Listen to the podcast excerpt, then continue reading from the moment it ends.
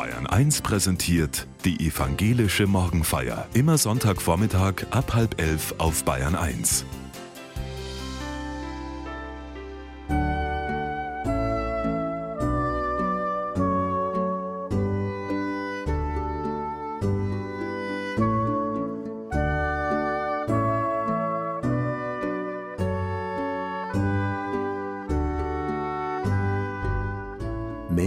Märchenköniginnen und Könige. Aus der bayerischen Schlösserlandschaft sind sie ebenso wenig wegzudenken wie aus dem Fernsehprogramm rund um Weihnachten.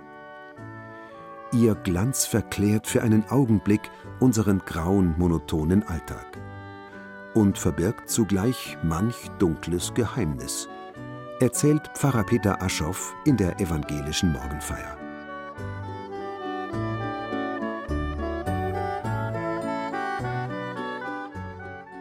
Was wäre die Weihnachtszeit ohne Märchenköniginnen und Märchenkönige, liebe Hörerinnen und Hörer?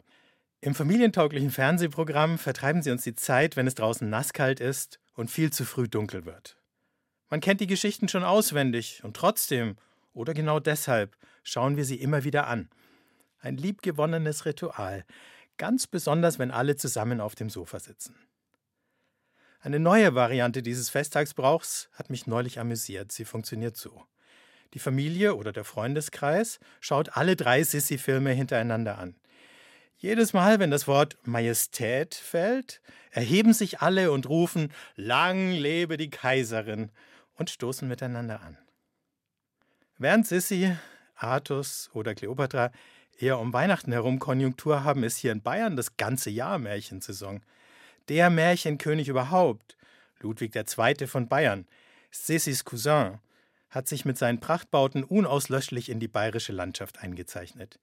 Millionen von Urlaubern bewundern seine Schlösser jedes Jahr. Ludwig II. hatte ein kompliziertes Verhältnis zur Wirklichkeit. In einer Zeit, in der die Monarchie ihre besten Tage längst hinter sich hatte, überließ er das Tagesgeschäft seinem Personal und strickte an seiner eigenen Legende, bis ihm das Geld ausging, denn nicht einmal Könige verfügen über grenzenlosen Reichtum. Das mit dem Mythos funktionierte dennoch glänzend. Bis heute ist kein bayerischer Regent, mag er noch so sehnsüchtig davon träumen und noch so viel Geld in den heimischen Sand setzen, auch nur annähernd so bekannt wie Ludwig. Ein ewiges Rätsel bleiben will ich mir und anderen, hat er von sich gesagt. Das ist ihm gelungen, wie kaum einem anderen. Sein Tod im Starnberger See unter mysteriösen Umständen hat diesen Mythos endgültig besiegelt. Heute ist Epiphanias, im Volksmund auch Dreikönigstag. Mich erinnert es daran, Königssehnsucht und Königsfrust gibt es nach wie vor. Es gibt sie schon seit biblischen Zeiten. Auch die Bibel erzählt nämlich von einem Märchenkönig, dem König Salomo. Vielleicht lässt sich daraus etwas lernen. Vielleicht entdecke ich hier sogar einen Königsweg.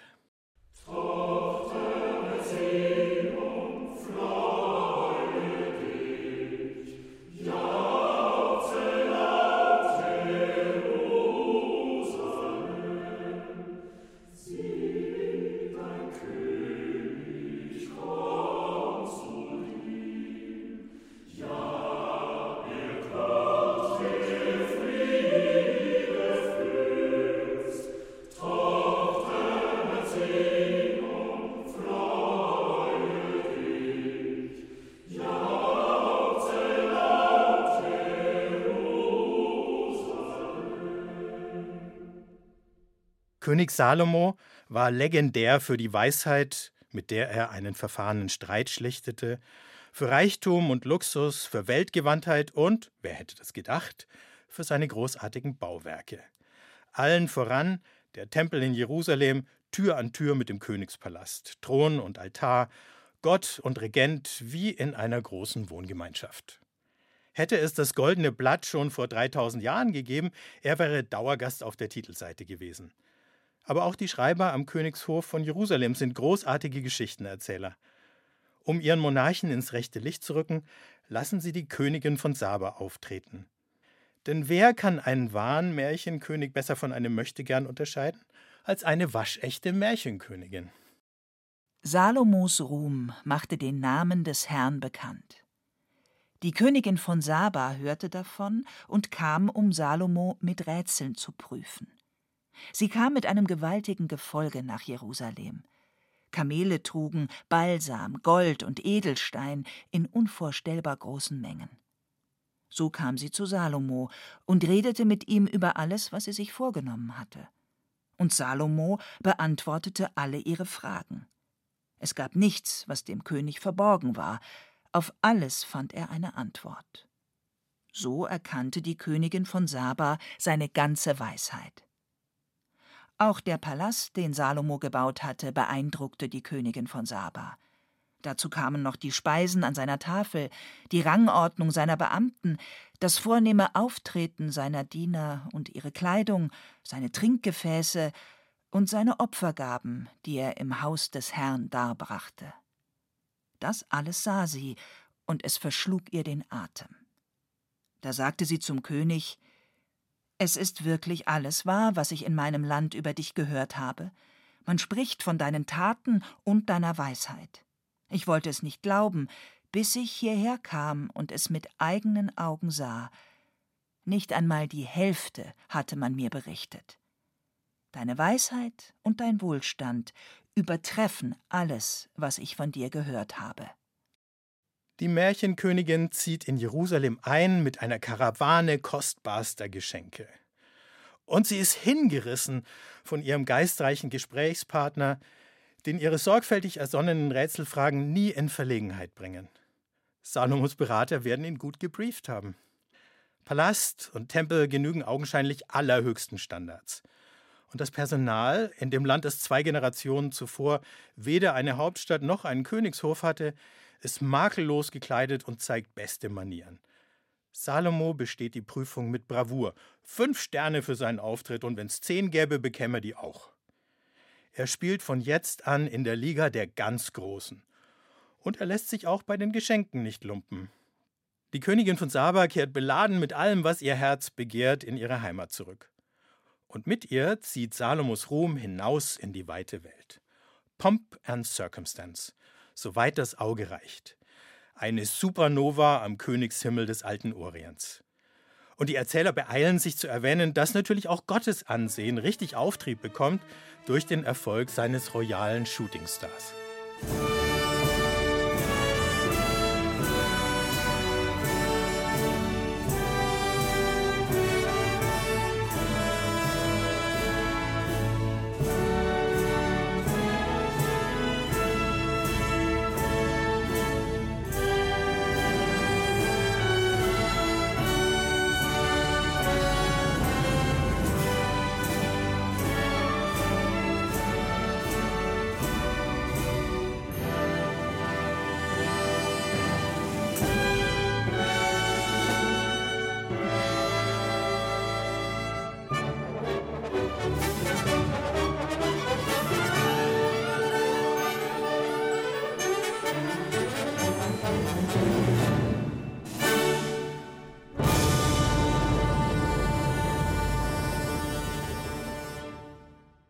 Über eine Sache bin ich beim Hören der Geschichte gestolpert.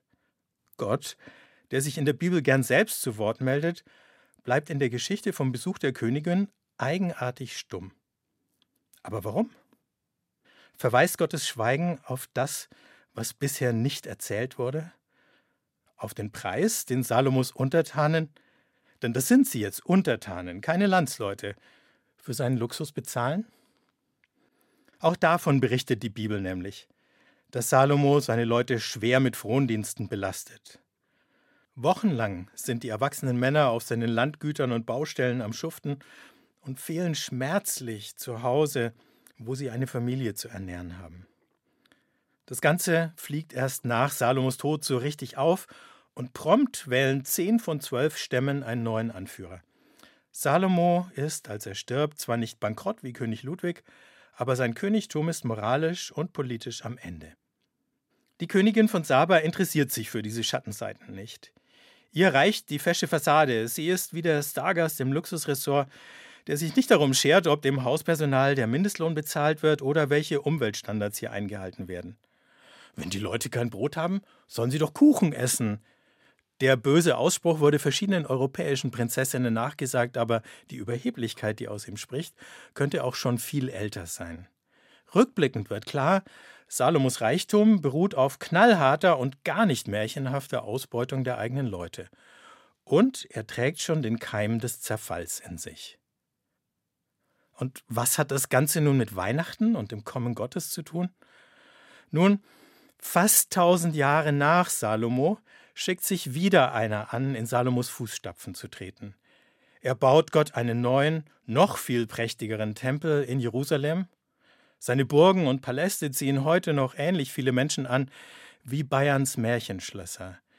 Der Kaiser in Rom schätzt ihn als treuen und spendablen Gefolgsmann. Zugleich ist der Mann, der als Herodes der Große in die Geschichtsbücher eingeht, mehr als nur ein bisschen paranoid. Wer auch nur den Anschein erweckt, an seinem Stuhl zu sägen, den räumt er unbarmherzig aus dem Weg. Da das auch für enge Verwandte gilt, soll Augustus über ihn gesagt haben, es ist besser das Schwein des Herodes als sein Sohn zu sein. Weil er seine Entmachtung so sehr fürchtet, macht Herodes zu Lebzeiten kein richtiges Testament. Er lässt alles im Unklaren und deshalb zerfällt auch sein Reich, als er stirbt. Maria, die Mutter Jesu, hat all das schon vor Augen als sie hört, dass sie ein Kind bekommen soll. Gott stürzt die Mächtigen vom Thron, singt sie in ihrem berühmt gewordenen Magnificat.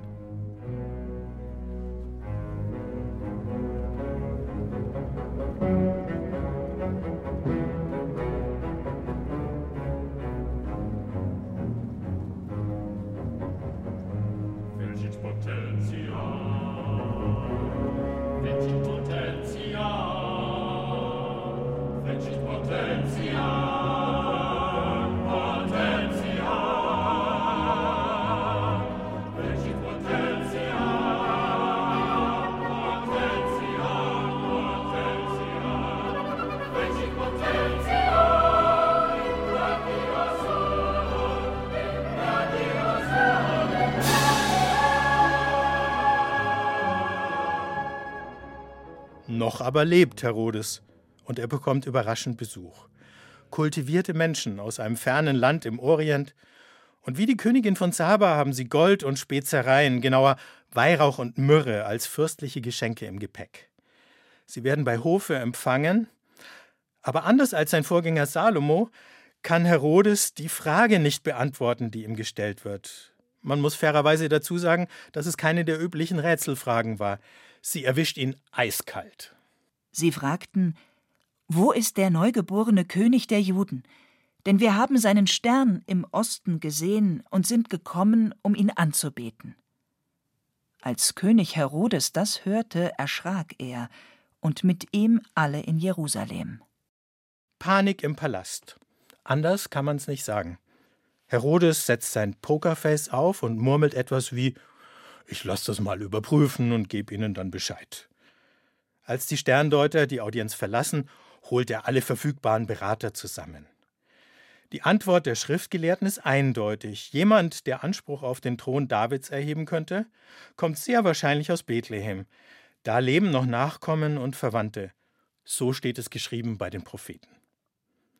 Für Herodes, der zeitlebens damit zu kämpfen hatte, dass er für einen König der Juden keinen standesgemäßen Stammbaum vorweisen konnte, besteht nun Alarmstufe Rot. Aber ausländische Zeugen eines politischen Attentats wären schlecht für den angekratzten Ruf. Für den Augenblick bleibt nur List und Lüge. Der Wolf frisst Kreide. Herodes zeigt sich betont erfreut und kooperativ. Später rief Herodes die Sterndeuter heimlich zu sich. Er erkundigte sich bei ihnen genau nach der Zeit, wann der Stern erschienen war. Dann schickte er sie nach Bethlehem und sagte, Geht und sucht überall nach dem Kind. Wenn ihr es findet, gebt mir Bescheid, dann will auch ich kommen und es anbeten. Und so ziehen die Sterndeuter los. Nirgendwo steht in der Bibel übrigens, dass es drei sind. Es können zwei oder zwölf oder zwanzig gewesen sein. Unmissverständlich schreibt der Evangelist Matthäus freilich auch, sie sind keine Könige, sondern Gelehrte. In einer Zeit wie heute, in der Politiker sich gern über Forscherinnen hinwegsetzen, wenn ihnen die Fragen und Ergebnisse nicht in den Kram passen, ist das auch eine Erwähnung wert. Manchmal schickt Gott Wissenschaftler, Leute, die genau hinschauen und sagen, was wirklich ist und die dafür Strapazen auf sich nehmen und weite Wege zurücklegen. Bis Bethlehem sind es nur noch ein paar Kilometer. Als sie ankommen, steht der Stern schon über einem der Häuser. Ich bin gestern Abend mal rausgegangen und habe versucht zu sehen, welcher Stern über welchem Haus steht. Es wird Sie nicht überraschen, liebe Hörerinnen und Hörer, dass ich gescheitert bin. Und als ich es zwei Stunden später noch einmal versuchen wollte, standen die Sterne schon wieder woanders. Aber ich bin ja auch kein Sterndeuter aus dem alten Persien. Die führt der Stern sicher ans Ziel. Gut, vielleicht hat auch der Rat der schriftkundigen Kollegen aus Jerusalem geholfen. Und natürlich war es damals in Bethlehem viel leichter, jemanden zu finden, als in unseren Großstädten heute. Sie kommen an, und jetzt müssen wir schon wieder unsere folkloristisch übermalten Bilder von Weihnachten korrigieren. Es gibt hier keinen Stall, keinen Engeleinchor und keine Tiere. Die Weisen stehen vor einem richtigen Haus.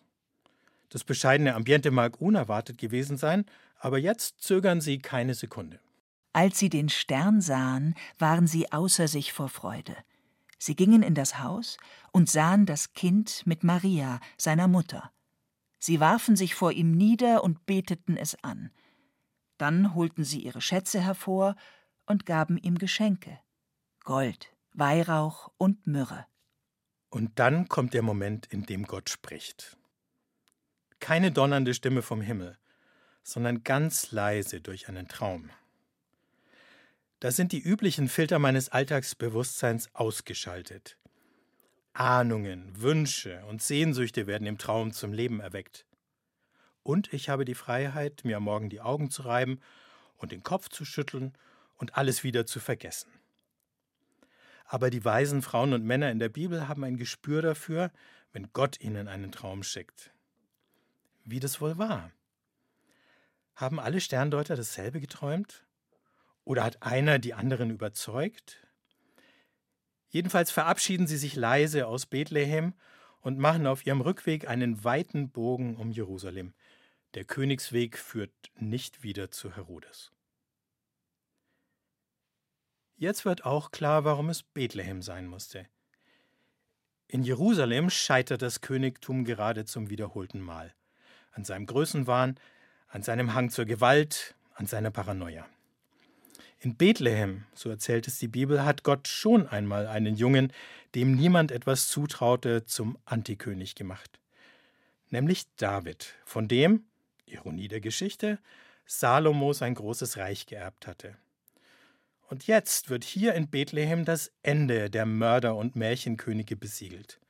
Pomp und Überheblichkeit müssen draußen bleiben. Er kam nicht, um uns einzuschüchtern, zu verurteilen oder von oben herab zu behandeln. Nicht, um uns seine Knechte zu nennen, sondern um uns als Freunde an seiner Seite zu haben. Ein für allemal, als Gott Mensch wurde.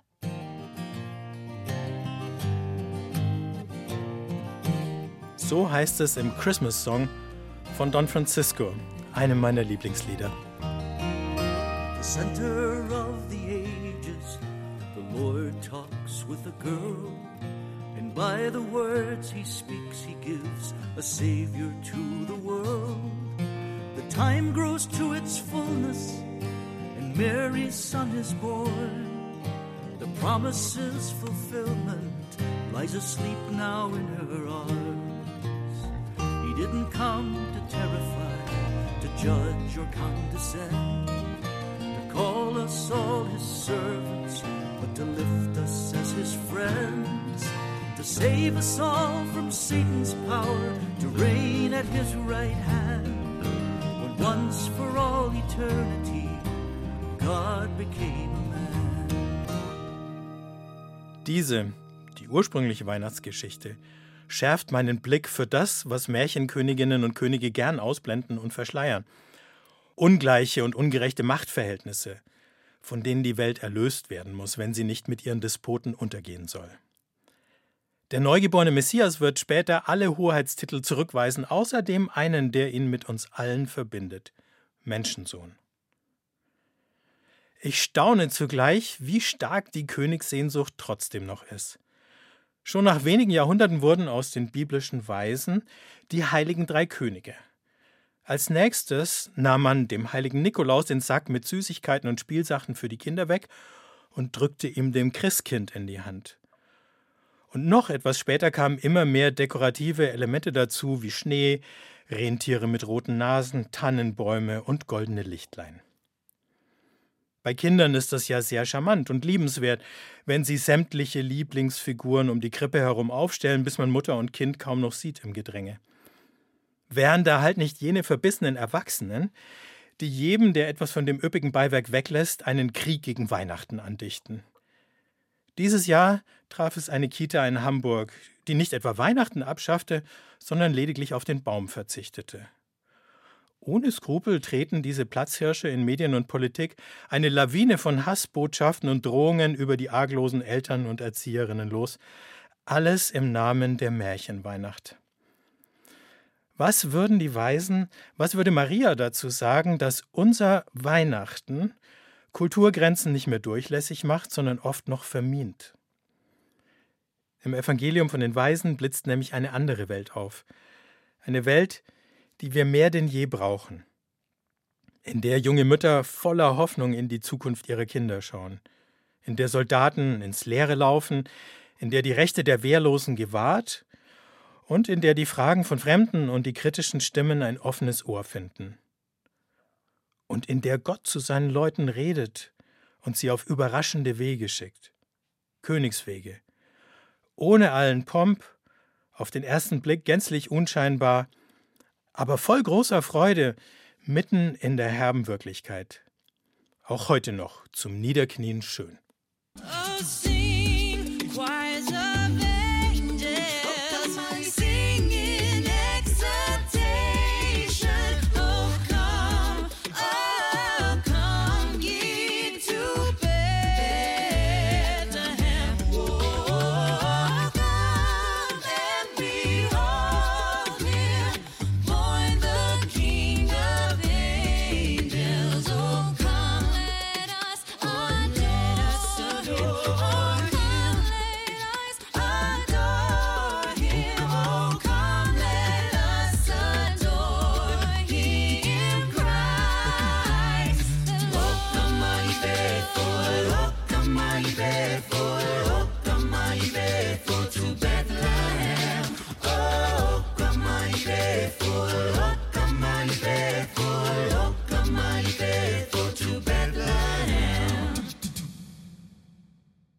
Vater unser im Himmel, geheiligt werde dein Name.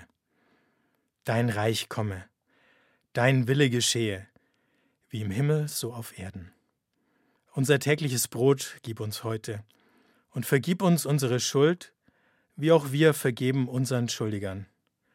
Und führe uns nicht in Versuchung, sondern erlöse uns von dem Bösen. Denn dein ist das Reich und die Kraft und die Herrlichkeit in Ewigkeit. Amen. Der Herr segne dich und er behüte dich. Der Herr lasse sein Angesicht leuchten über dir und sei dir gnädig. Der Herr erhebe sein Angesicht auf dich und gebe dir Frieden.